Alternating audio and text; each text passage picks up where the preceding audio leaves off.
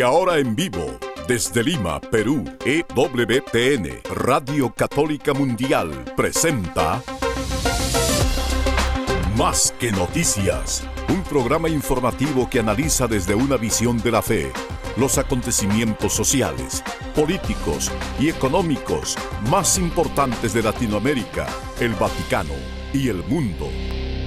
Más que noticias, respuestas a las interrogantes de los temas más actuales y la manera correcta de interpretarlos a la luz de la fe.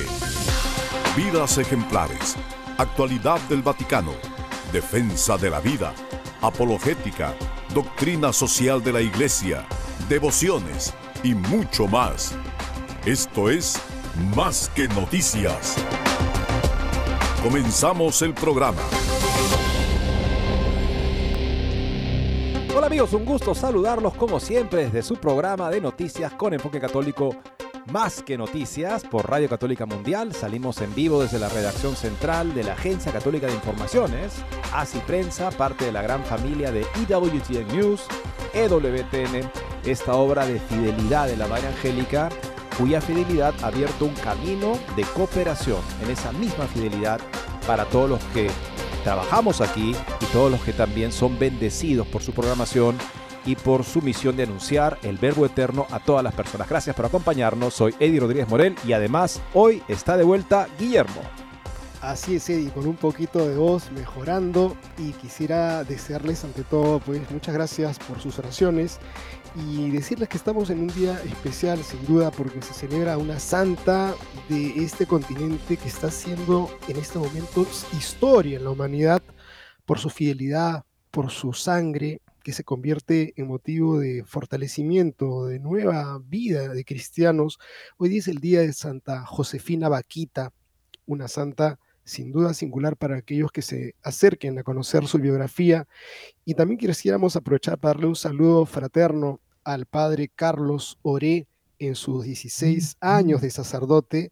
Él es, está en la parroquia de San José en Cañete, esto está al sur de Lima. Es un oyente asiduo de nuestro programa, lo cual le agradecemos mucho y también rogamos para que el Señor le dé santidad, fidelidad y su apostolado sea fecundo. Y quisiera felicidades, padre, felicidades, padre Carlos Oré. Así es. Quisiera tomar unas líneas de Tomás de Kempis, amigos, que tanta riqueza espiritual nos da para poder aproximarnos a esta realidad del mundo a veces compleja, difícil, pero que tiene que ser iluminada del Evangelio. Dice este libro maravilloso, hay que amar a todos por amor de Jesús, pero a Jesús por sí mismo. Ama por Él y en Él tanto a los amigos como a los enemigos. A Él debes rogarle por todos ellos para que todos le conozcan y le amen. Nunca codice ser elogiado y amado de una manera singular, única, porque esto es propio de Dios. Por otro lado, también dice algo muy interesante y valioso, sé puro e interiormente libre, sin apego a criatura alguna. Es necesario que seas desapegado de todo y que lleves a Jesús un corazón puro si quieres descansar y ver qué bueno es el Señor. No debes desanimarte ni desesperar ni sino conformarte ecuánimemente con la voluntad de Dios y soportar con paciencia todo lo que sucede. Porque después del invierno viene el verano, después de la noche vuelve el día y después de la tempestad una gran bonanza. Así que en estos tiempos difíciles que nosotros estamos pasando como iglesia, pues vendrá la calma, vendrá la luz, vendrá la paz. Mientras tanto nos aferramos a ese Cristo que nos invita a la santidad como la que vivió Josefina Vaquita, a quien rogamos su intercesión para este programa. Y hablando de dificultades, amigos, que otras personas las tienen más que nosotros generalmente, está Catholic Relief Services con su campaña cuaresmal del plato de arroz. Vamos a entrevistar hoy día, regresando de la primera pausa, a William Becerra. Él es asesor de involucramiento hispano de Catholic Relief Services y nos quiere hablar de esta campaña en la que todos podemos participar.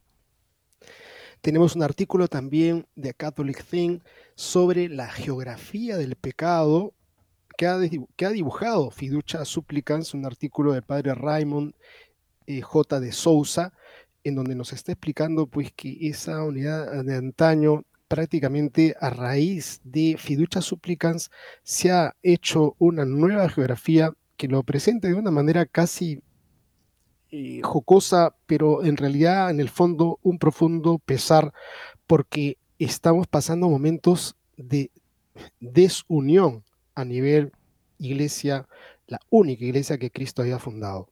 También tenemos una interesante nota, dice un caso concreto de Fiducia Supplicans, una aplicación. Vemos el caso de una pareja muy con muy buena posición económica, celebridades en el país, en Uruguay, que anuncian que a partir de Fiducia Supplicans, seguramente inducidos por algún clero activista LGTBista, que lamentablemente los hay, y están muy bien respaldados hoy en día en lugares de poder en la iglesia, lamentablemente, bueno, dicen que se van a casar también por religioso. Hay una controversia, interviene el obispo local, un buen obispo, muy buen obispo, lo entrevistamos cuando estábamos en Roma también, este, y se, se manifestó de una manera muy sensata, con mucho criterio, con mucha doctrina, que ante eso, finalmente, conversando con ellos, deciden que sí, que en efecto pueden tener su bendición, pero que sea en una ceremonia privada. Y esa ceremonia privada, después de la cual se ha planificado tener una fiesta, pero así por todo lo alto para celebrar, dicen, su matrimonio eh, civil y también su compromiso religioso que será bendecido en una ceremonia muy privada. Esto supuestamente el obispo en, Uruguay lo consultó con la Santa Sede y le dijeron, está bien, pueden proceder así.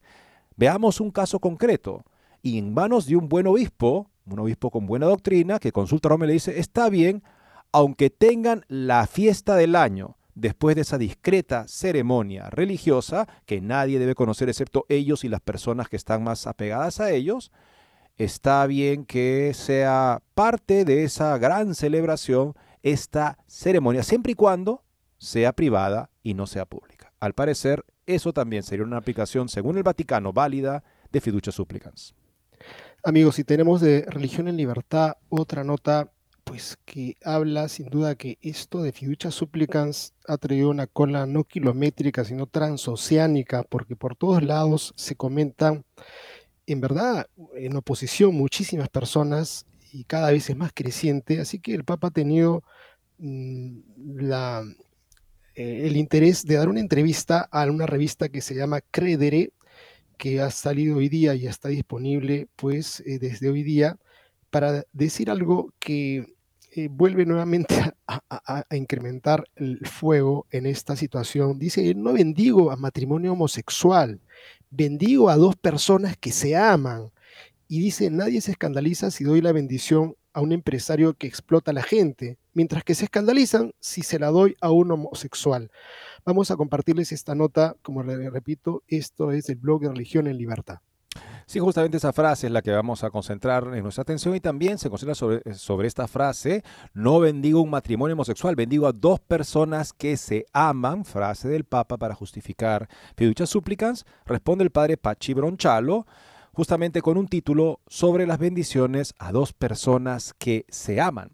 Y finalmente, amigos, una interesante nota, ayer les comentaba justamente de la laicidad, un tipo de laicidad de independencia del poder político del poder religioso, que es justificada, darle a Dios lo que es de Dios, darle a César lo que es del César, dice el Señor Jesucristo, pero un tipo de laicidad que está acabando con Europa, destruyendo las bases propias de su civilización y su cultura y dejándola abierta a todo tipo de...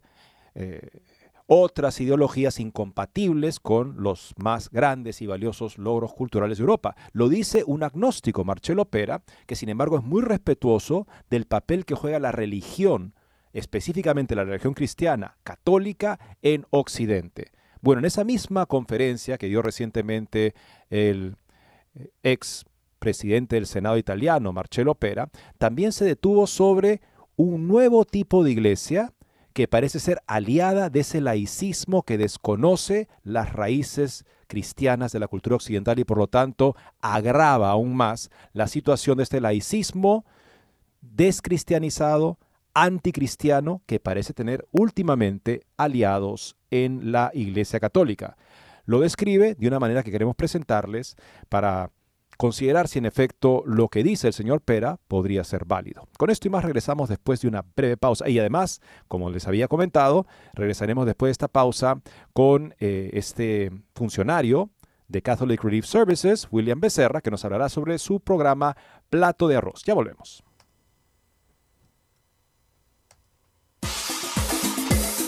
No se muevan de EWTN, Radio Católica Mundial. Enseguida regresamos con Más que Noticias.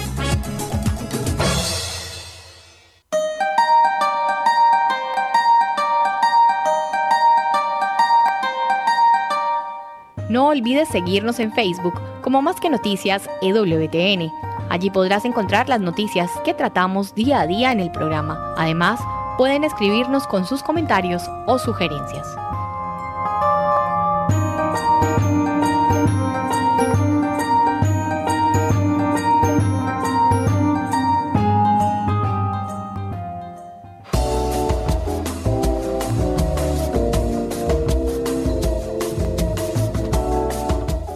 Si quieres estar informado de todas las noticias del acontecer de la iglesia y seguir el día a día del Papa Francisco, entra ya a la página web de Asiprensa www.asiprensa.com y podrás estar enterado de todo lo que sucede en la iglesia.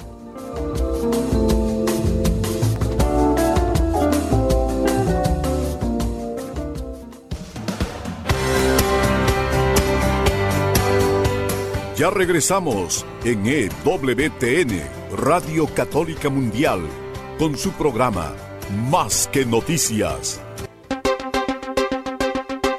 Y bien amigos, como les decíamos, estamos ya en la línea con eh, un representante de Catholic Relief Services. Hablamos de... Disculpen acá el nombre.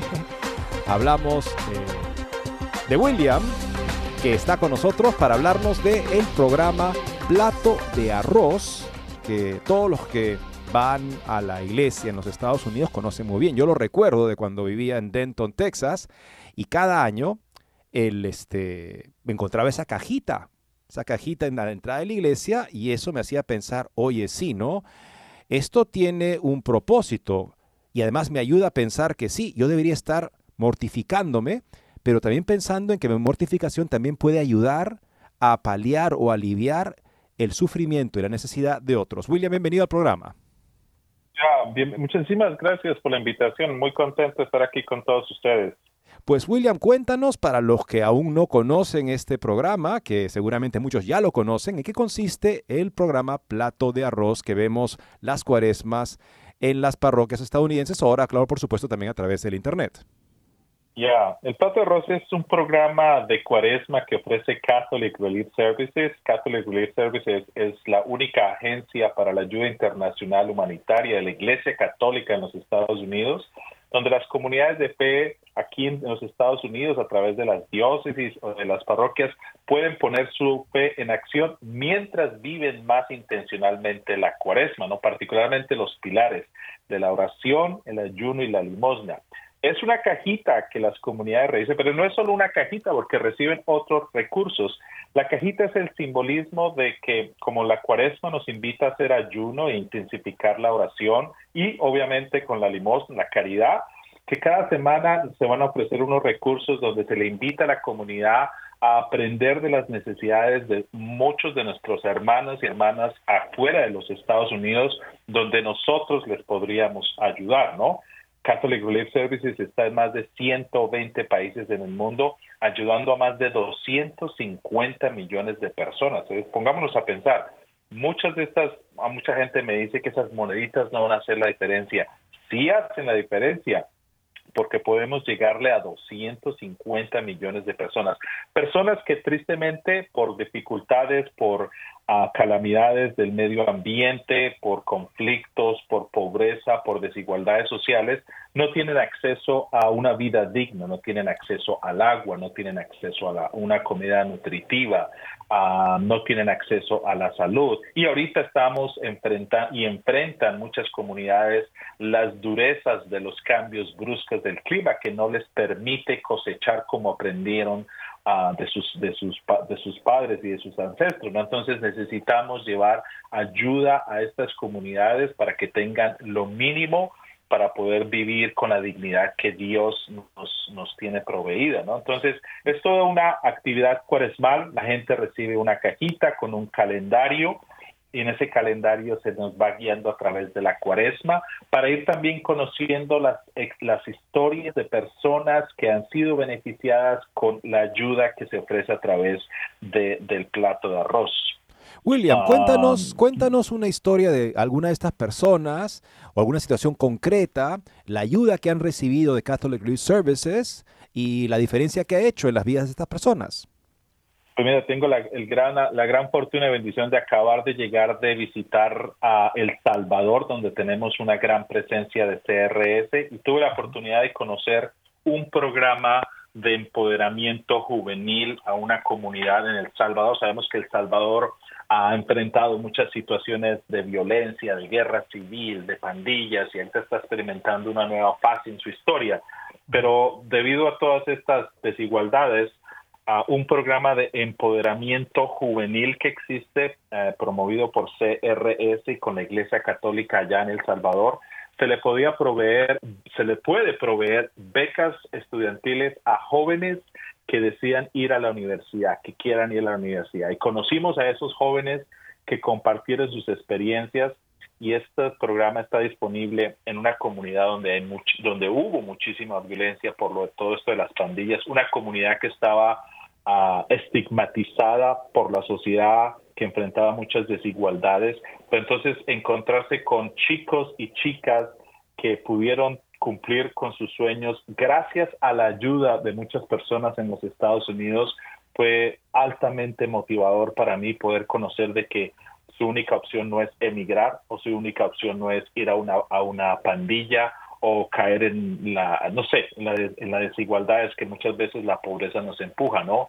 Fue muy alentador ver jóvenes empoderados que están, no solo quieren obtener su título universitario y salir adelante, pero quieren regresar a sus comunidades, a sus barrios, a sus comunas, a sus veredas y ser también motivadores de más de, eh, de, más progreso para la comunidad. Entonces, ese es un claro ejemplo que lo tengo ahorita muy presente, vengo con el con el corazón ardiendo de la emoción de conocer a estos jóvenes, pero así como este, ya le digo, en más de 120 países, comunidades que pueden aprender nuevas técnicas, hay una historia muy linda en Honduras donde debido a las durezas del cambio climático la gente no predice cuánta agua va a tener, cómo va a llover. Es muy común la frase, antes sabía cuándo llovía y ahora no lo sé, o llueve mucho o llueve muy poco. Entonces es muy difícil sostener una, los cultivos para poder proveer para sí mismo. No voy, ni siquiera voy a decir para negocio, para proveer para sí mismo. Uno de los programas que aprendí es le ayuda a los agricultores locales a aprender nuevas técnicas que les enseña cómo adaptarse a estos cambios bruscos del clima y cómo mitigar los efectos nocivos del cambio climático. Entonces las personas ya pueden de alguna forma al menos sacar una cosecha y proveer por sus familias, ¿no? Y hacerla sostenible, ¿no? Bueno, son dos excelentes, dos excelentes, dos excelentes ejemplos, William, que nos das. Este, nos están escuchando personas, por supuesto, en Estados Unidos y alrededor del mundo. Una persona que quiera informarse más de este programa y tal vez poder cooperar, tal vez si no tiene la cajita en su parroquia, ¿Cómo, es, ¿Cómo puede encontrar a Catholic Relief Services y tal vez sumarse a esta campaña u otras campañas?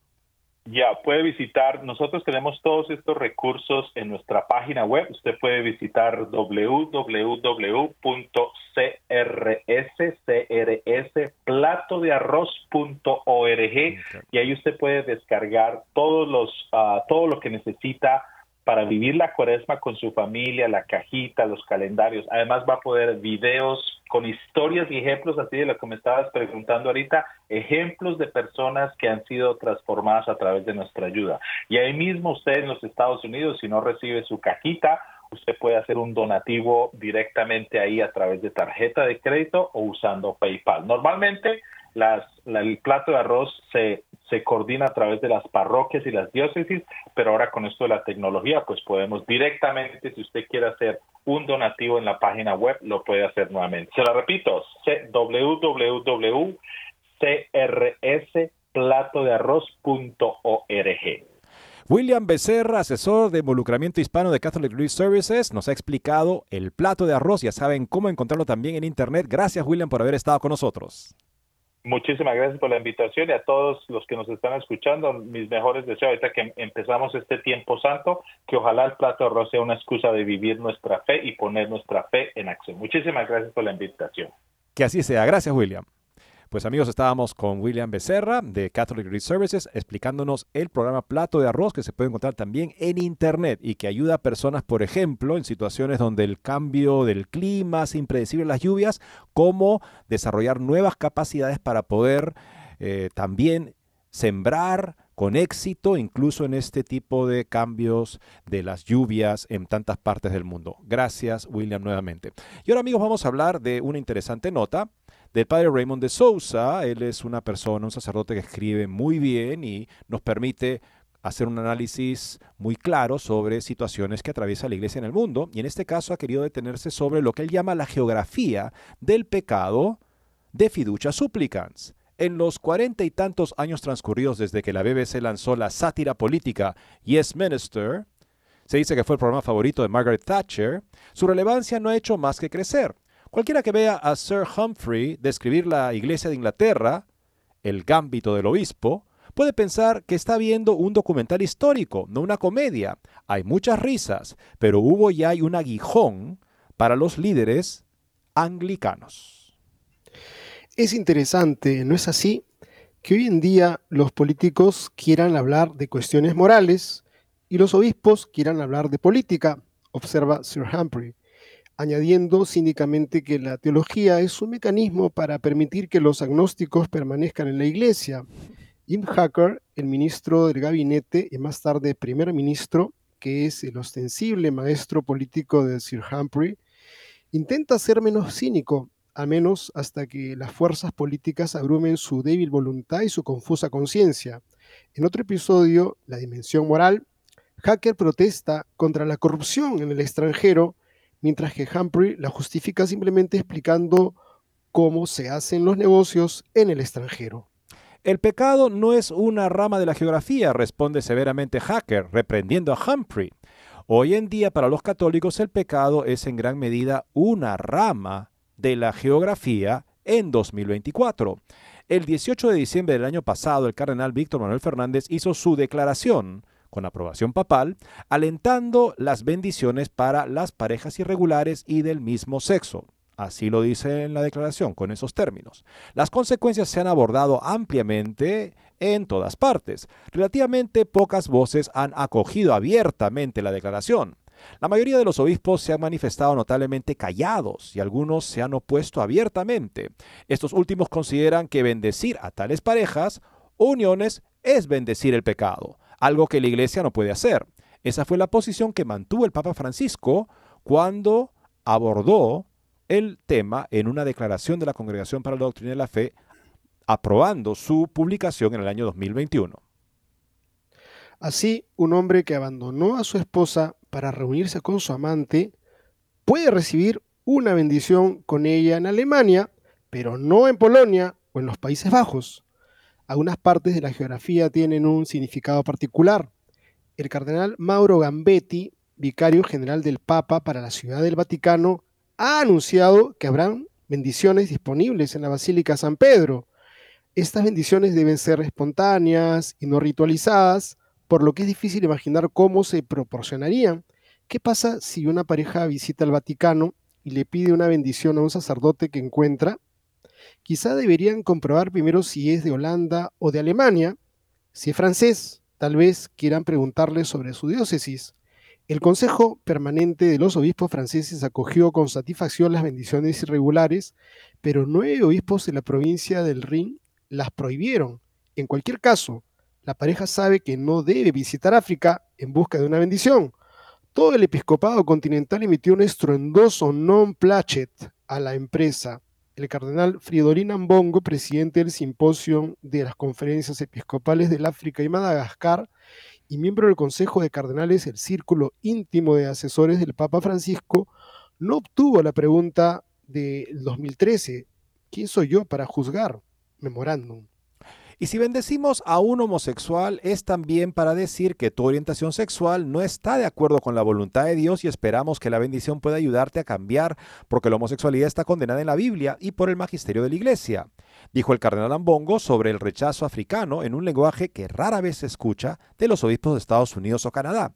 No podemos ser promotores, dijo el cardenal africano, de la desviación sexual. El pecado como rama de la geografía se avanzó en 2016 con Amoris Letizie, sobre la cuestión mucho más grave de la recepción digna de la Sagrada Comunión.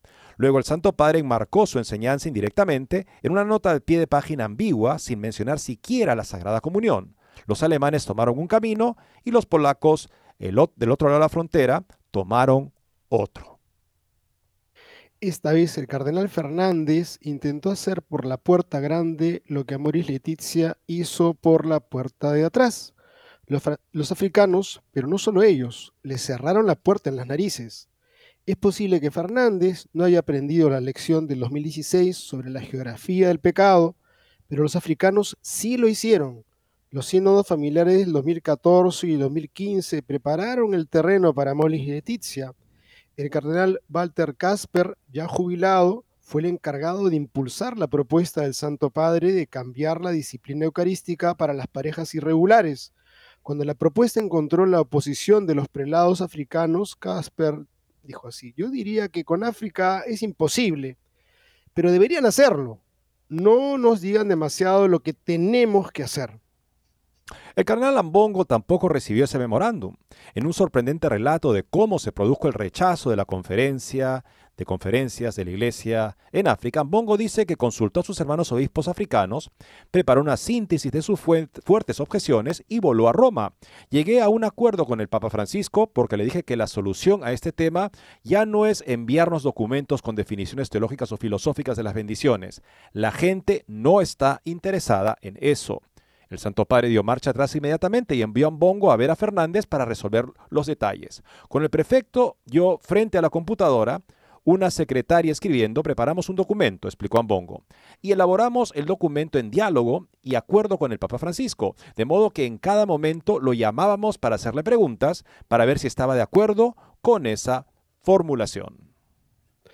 Casper pensó que los africanos no deberían decir demasiado lo que tenemos que hacer, Ahora el prefecto de doctrina estaba recibiendo el dictado de Cardenal Ambongo y el Santo Padre tuvo que dar su consentimiento contemporáneo para despejar cualquier duda de que su enseñanza es letra muerta en África.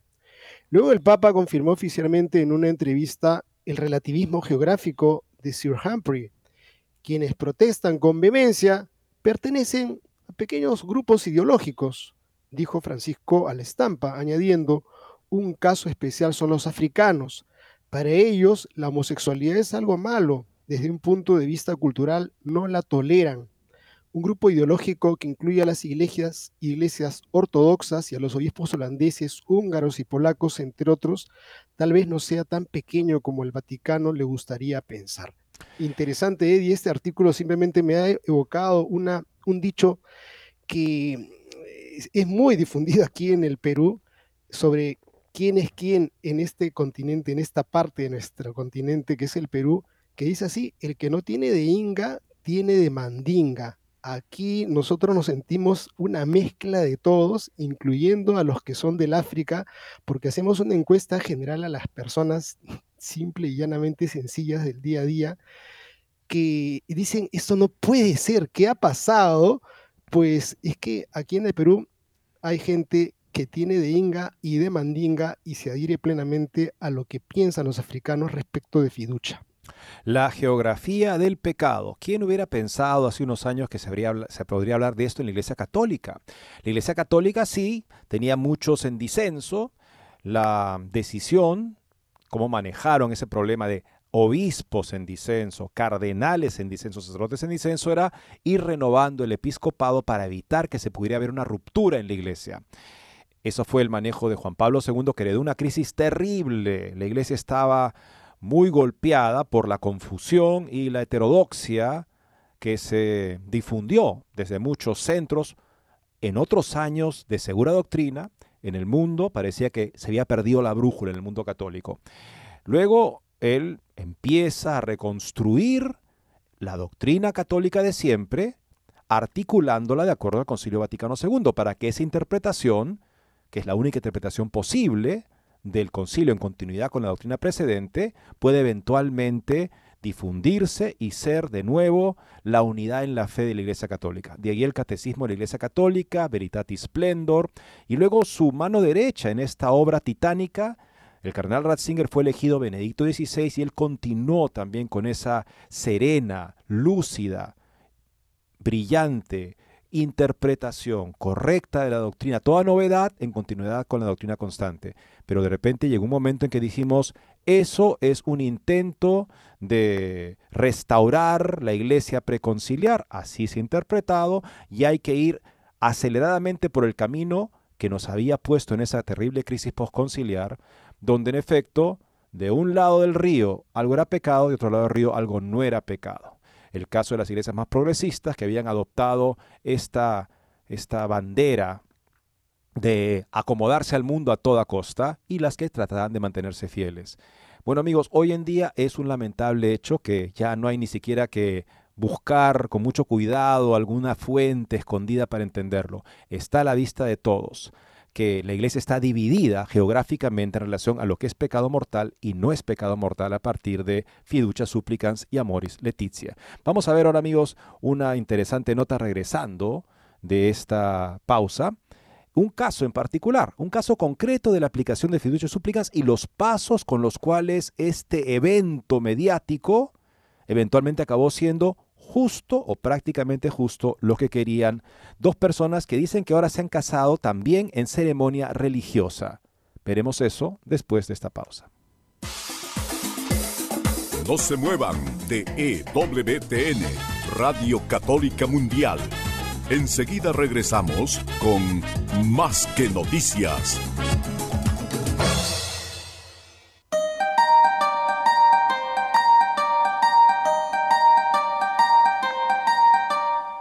No olvides seguirnos en Facebook como Más que Noticias EWTN. Allí podrás encontrar las noticias que tratamos día a día en el programa. Además, pueden escribirnos con sus comentarios o sugerencias.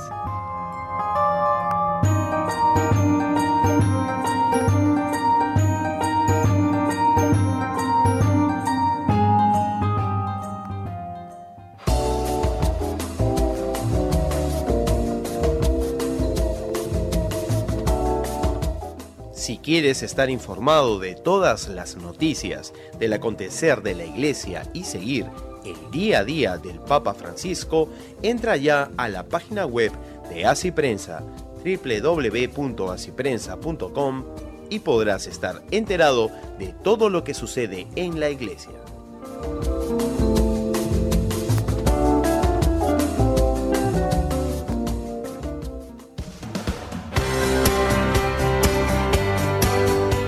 Ya regresamos en EWTN, Radio Católica Mundial, con su programa Más que Noticias.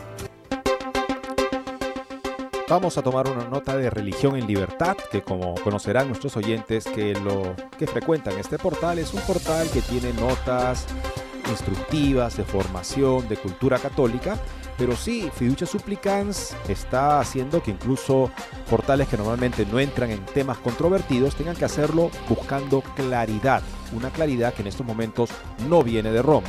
Álvaro Fernández Teixeira Núñez escribe esta interesante nota. Apenas se publicó la declaración Fiducia Supplicans, muchas voces se alzaron para advertir sobre sus errores y sobre la posibilidad de eventuales malas interpretaciones, de posible mal uso y de los excesos y confusiones a los que dicha declaración podría conducir. En estos días, la diócesis de Maldonado, en Uruguay, está asistiendo a una aplicación de Fiducia Supplicans que genera confusión.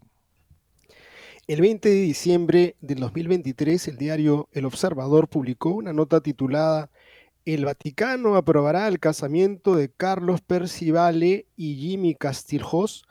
Percivale es un famoso actor uruguayo de 82 años de edad, conocido como el rey del café concert, que desarrolló su carrera artística en Argentina. Jimmy Castiljos, o Castilos, por su parte, es un actor conductor y productor argentino de 47 años de edad. El artículo arranca indicando que tras las recientes declaraciones del Papa Francisco sobre la posibilidad de bendición católica a parejas gay el Vaticano autorizó por primera vez desde este lunes la bendición de parejas del mismo sexo. En principio, la celebración del casamiento, entre comillas, como lo presenta el artículo, se pensaba hacer en una capilla rural, San Benito, construida y sostenida por un particular y bendecida hace unos 10 años por Monseñor Rodolfo Wirtz, el obispo que precedió a Monseñor Milton Trócoli en el gobierno de dicha diócesis. En la nota citada, el propietario de la capilla declaró que vamos a hacer todo lo posible para que sea el gran casamiento y el acontecimiento de 2024. El 24 de diciembre, el cardenal Daniel Sturla, arzobispo de Montevideo, en una entrevista que concedió al diario El País de Uruguay, dijo que este documento que ha salido crea confusión, porque dice que se puede bendecir, pero no a través de un rito. Es un no, pero sí, un sí, pero no. El mismo documento dice que no cambia la doctrina de la Iglesia. Entiendo que hay que seguir con la práctica que la Iglesia ha tenido hasta ahora, que es la de bendecir a todas las personas que piden una bendición, pero no bendecir a parejas del mismo sexo.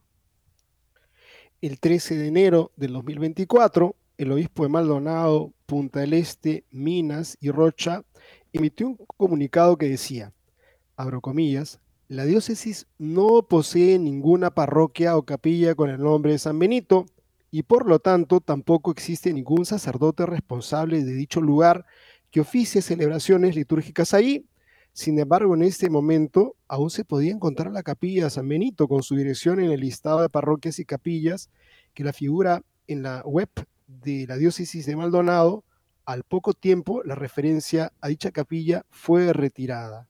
El comunicado aclaraba a continuación que, como nos ha recordado el reciente documento del Vaticano Fiducia Supplicans, el sacramento del matrimonio en la Iglesia Católica es la unión exclusiva entre un varón y una mujer. En consecuencia, cuando no se celebra el sacramento del matrimonio, no se debe realizar ningún tipo de rito litúrgico que se confunda con dicha celebración, citando Fiducia Supplicans.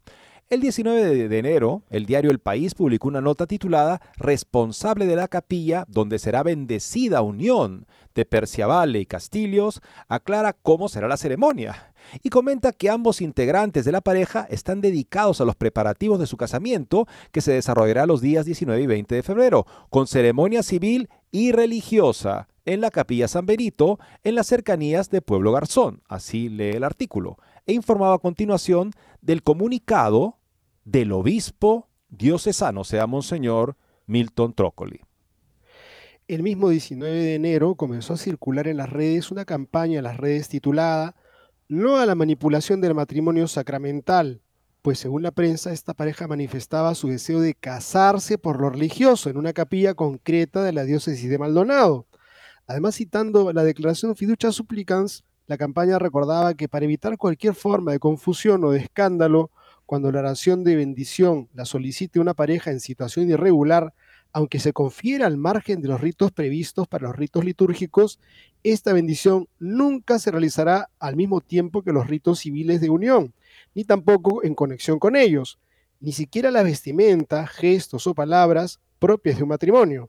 Esto mismo se aplica cuando la bendición es solicitada por una pareja del mismo sexo. El 4 de febrero del 2024, el diario El País de Uruguay publicó una noticia titulada Humo Blanco para la bendición de Persia Valle y Castillos. ¿Dónde se hará y cuáles son las condiciones? Después de varias idas y vueltas, dice la nota, y una próspera reunión entre las partes, la Iglesia Católica aprobó la bendición. Monseñor Milton Trócoli, obispo de la diócesis de Maldonado, comunicó la buena nueva a los novios en la tarde del miércoles 31 de enero. La pareja celebra este gran paso que permitirá a Uruguay hacer historia al convertirse en el primer país donde se bendecirá a una pareja del mismo sexo, luego que el Vaticano lo autorizara el pasado 18 de diciembre del 2023. Esta última parte de esta nota de este diario es falsa. Probablemente el primero en bendecir una pareja del mismo sexo publicitadamente en base a fiducia Supplicans fue el padre James Martin. Además, publicó una nota en su cuenta de Twitter, una foto de esta bendición. En la nota se aclara que la bendición no podrá realizarse en la capilla San Benito de Garzón, sino que será en la Chacra del Paraíso, en Laguna del Sauce, el 21 de febrero a las 6 de la tarde, en un evento privado sin concurrencia de público a cargo del padre Francisco Goralina.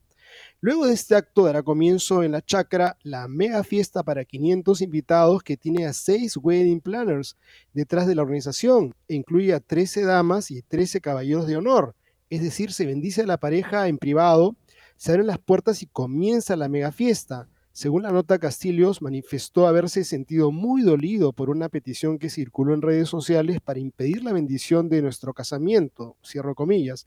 La pareja, informa el país, recibió en su casa de Laguna del Sauce a Monseñor Milton Trócoli y a su asistente, el padre Francisco Goralina, con el objetivo de aclarar malos entendidos y llegar a un acuerdo.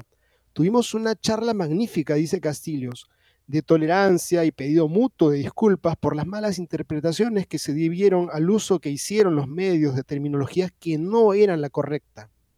A continuación se informa que Monseñor Trócoli elevó el procedimiento al Vaticano y finalmente salió favorable a la pareja. El mismo 4 de febrero el observador publicó una entrevista de Apercia Valle en la que el actor dice, el 19 de febrero será el civil a las 2 de la tarde. El 20 tendremos nuestra celebración religiosa en la capilla San Benito de Garzón. Será muy íntimo. Y el 21 de febrero en casa también tendremos una palabra del cura para los íntimos.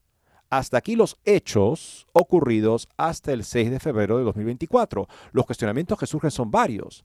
En primer lugar, hay dos versiones de cómo se sucederán los eventos relacionados con el casamiento, entre comillas, lo cual obviamente confunde. En segundo lugar, surgen varias preguntas. Suponiendo que la bendición sea en privado, sin público y sin liturgia, si ellos se sigue una mega fiesta en la misma chacra, ¿no aumenta esto la confusión? En tercer lugar, ¿se estarían aplicando los criterios de fiducia supplicans? No parece, pues la bendición no queda suficientemente separada de los festejos y del pasaje por el registro civil. En cuarto lugar, ¿a quién se podría acudir para advertir sobre estas múltiples confusiones cuando al parecer el Vaticano ya aprobó el, entre comillas, procedimiento? En quinto lugar, Hace poco el Papa Francisco dijo que cuando una pareja se acerca espontáneamente para pedirlas, no se bendice la unión, sino simplemente a las personas que juntas la han pedido. Cita del Papa. ¿Dónde está la espontaneidad? En un casamiento organizado en toda regla por seis planificadores de matrimonios, como ellos mismos dicen. Por último, ¿hasta qué punto Fiducia Súplicas no está operando como una ventana de Overton? Esto quiere decir un tipo de cambio gradual que crea una situación de confusión en la que gradualmente se va imponiendo algo que antes era considerado inaceptable. Se llama la ventana de Overton en sociología.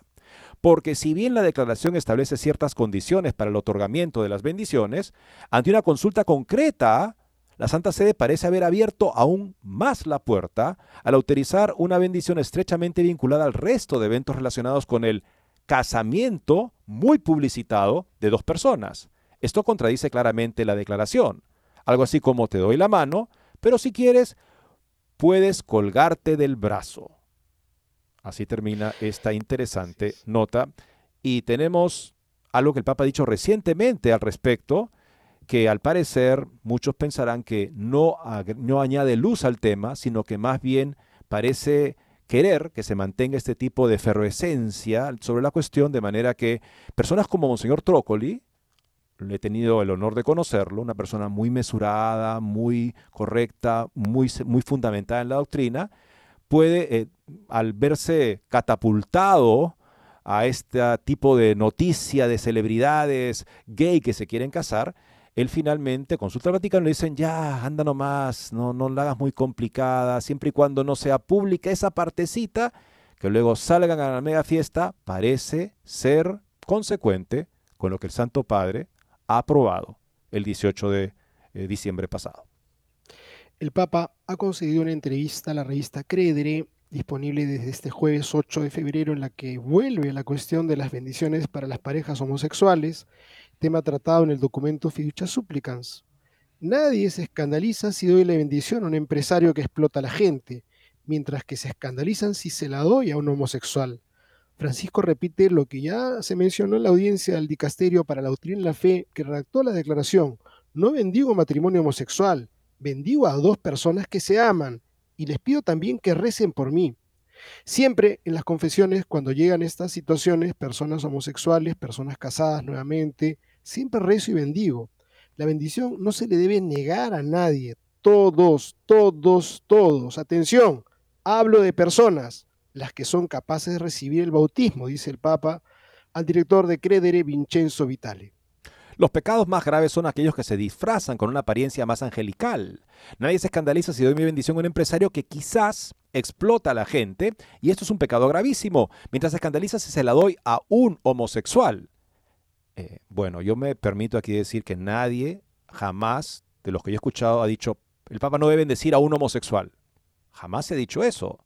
Lo que no debe hacer es bendecir a una pareja que viene buscando lo que pueda, todo lo que pueda significar esa bendición, según lo que ellos piensen y los que los vean, sin una aclaración mayor del Vaticano, es lo que están buscando, que la iglesia los bendiga. Porque si no le pediría a su mamá que los bendiga, a un amigo que los bendiga, no, se lo pide al que funciona, al que, al que actúa en nombre de la iglesia y por lo tanto en nombre de Cristo para bendecir algo que San Pablo llama una depravación que no puede ser bendecida. Eso es la diferencia. Así que por favor, si vamos a, eh, disculpar o a decir que fiducia súplicas está bien, usemos los términos de fiducia súplicas. Si no, parece que no se está queriendo hablar del el tema, sino se está queriendo producir una, una discusión que no es la del tema. Porque decir que Alguien se escandaliza, el Papa bendice a un homosexual. ¿Cuándo ha habido? Papa bendice a un homosexual, qué escándalo. Jamás ha habido eso. Jamás. Estamos hablando justamente de las parejas, esa es la novedad. Esto es hipocresía, dice el Papa. Bueno, porque nunca, nunca ha pasado esto. Todos deberíamos respetarnos unos a otros, todos. El corazón del documento es la acogida. ¿La acogida qué? La acogida a uniones objetivamente pecaminosas. En la entrevista con el semanario que celebra 10 años de fundación, el Papa recorre los años de su pontificado entre confidencias personales como sus diálogos con los ancianos o sus memorias de Buenos Aires o temas muy actuales, entre ellos el jubileo, un acontecimiento de gracia ante el cual es necesario redescubrir el valor y la necesidad de la oración. El Papa habla también de los movimientos eclesiales y de la realidad de los países latinoamericanos donde se habla un lenguaje sencillo, también a realidades sofisticadas que no llegan movimientos algo exquisitos o más bien refinados. Estos movimientos, afirma, tienden a formar una, una eclesiola de personas que se sienten superiores. Estos no son el pueblo santo y fiel de Dios. El pueblo de Dios está hecho de creyentes que saben que son pecadores y siguen adelante. No estoy en contra de los movimientos que hacen tanto bien. El movimiento, explica el pontífice, es bueno cuando te inserta en la iglesia real, pero si son selectivos, si te separan de la iglesia, si te hacen pensar que eres un cristiano especial, esto no es cristiano. Y creo que eso es una lección para todos y por supuesto siempre válida desde creo que comenzó el Evangelio. La respuesta del Papa sobre el papel de la mujer, la iglesia es mujer, es esposa. Pedro no es una mujer, no es una esposa. La iglesia como esposa es más importante que Pedro como ministro. Luego añade que es importante abrir el trabajo en la curia a las mujeres, subrayando cómo las mujeres ayudan al ministerio. Lo más importante no es el papel ministerial de las mujeres, pero la presencia de las mujeres es fundamental, comenta el Papa. Ahora hay varias mujeres y habrá más, porque lo hacen mejor que nosotros los hombres en ciertos encargos. Finalmente, cuando se le pregunta si se da cuenta de que ha iniciado un cambio de época, desde este punto de vista el Papa responde, Realmente no. Me dicen que sí, estoy avanzando lo mejor que puedo. Bueno, esta manera de avanzar es algo que suscita, por supuesto, cuestionamientos con respecto a lo que estamos hablando, la situación de Monseñor Wills, este, Milton Trócoli en, Uruguay. Este, si un obispo bien fundamentado, buena doctrina, se ve presionado de esa manera por los medios al consultar a Roma recibe el plachet, el adelante, sigue nomás, siempre y cuando no haya cámaras en la bendición que van a recibir esas personas antes de la gran fiesta, de personas públicas además, muy conocidas, celebridades que celebran, interpretan de esta manera fiducia súplicas. Em, entonces, si eso es lo que estamos viendo justamente con un buen obispo, ¿qué podemos esperar de los obispos que tienen una agenda LGTBista, como lamentablemente los hay, y han sido nombrados también, sabemos recientemente, y respaldados por la Santa Sede? Bueno, veamos lo que dice el padre Pachi Bronchalo al respecto de este tema, que evidentemente es lacerante para un sacerdote que se toma en serio su, su misión de santificar en la verdad a las personas. Hoy salía de una entrevista concedida por Francisco el siguiente titular. No bendigo un matrimonio homosexual, bendigo a dos personas que se aman. Y quería comentarlo desde el total respeto. Quizá alguno me dirá que la frase está muy bien, que el argumento es del amor es innegable, si se quieren. Si se quieren, ¿no? Os quiero contar por qué esto es tan doloroso y tan delicado. Lo hago desde mi afecto al Papa. ¿Qué pasaría si un hombre que ha abandonado a su mujer y a sus hijos para irse con otra me pide que le bendiga? ¿Se podría decir que no bendigo un nuevo matrimonio sino a dos personas que se aman? ¿Qué pasaría si cuatro jóvenes viven en una relación poliamorosa y me piden que les bendiga? ¿Se podría decir que no bendigo un matrimonio polígamo sino a cuatro personas que se aman? ¿Qué pasaría si un hombre de 60 años y una chica de 16 me piden que les bendiga? ¿Se podría decir que no bendigo a una unión pedófila sino a dos personas que se aman? ¿Me comprendéis? no es cuestión de que no queramos bendecir, sino que hay cosas que no se pueden bendecir. Por eso el modo de hacer esto es sí es importante para no confundir. No puede ser igual bendecir a una persona que bendecir grupalmente a personas que se quieren. No dudo que sea así. No juzgo lo que haya en el interior del corazón, pero dar la bendición a personas que la piden por estar en una unión concreta supone decir públicamente que esa unión está bien.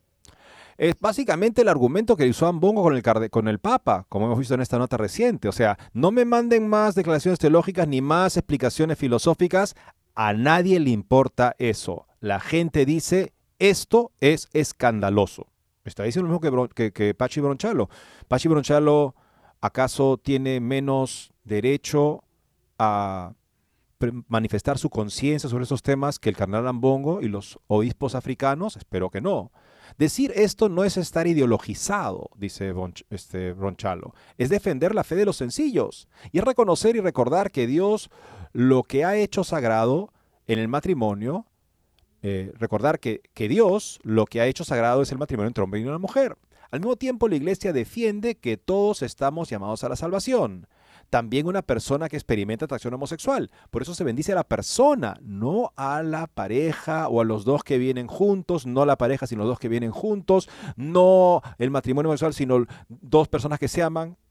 Ya nos ha dado suficientes ejemplos para decir cómo ese tipo de lógica no es finalmente factible, no es finalmente razonable. También decía el Papa que nadie se escandaliza si doy la bendición a un empresario que explota a la gente, mientras que se escandalizan si la doy a un homosexual.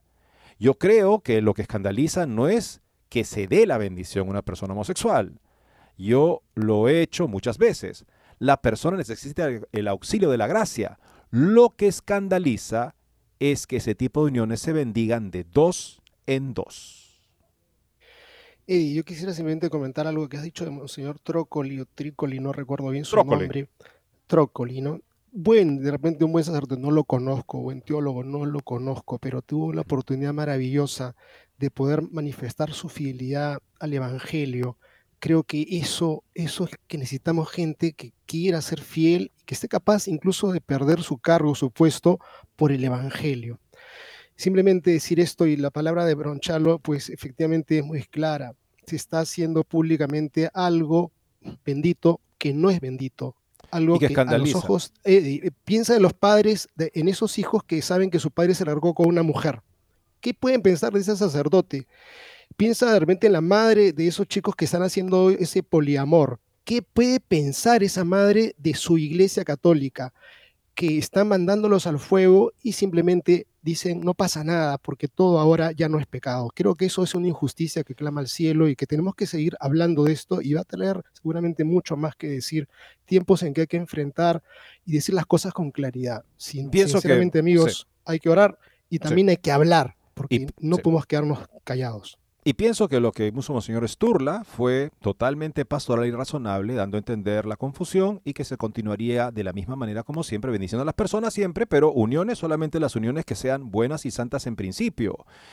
Podría haber hecho Milton Tricoli una solidaridad con el cardenal de Montevideo para este caso también. Hubiera sido, por supuesto, algo que lo hubiera expuesto más a una serie de ataques y críticas, pero el Vaticano, cuando lo consultó justamente para respaldarse, el Vaticano fue el que finalmente lo hundió si él quería defender la doctrina católica al decirle adelante con el plan de los novios.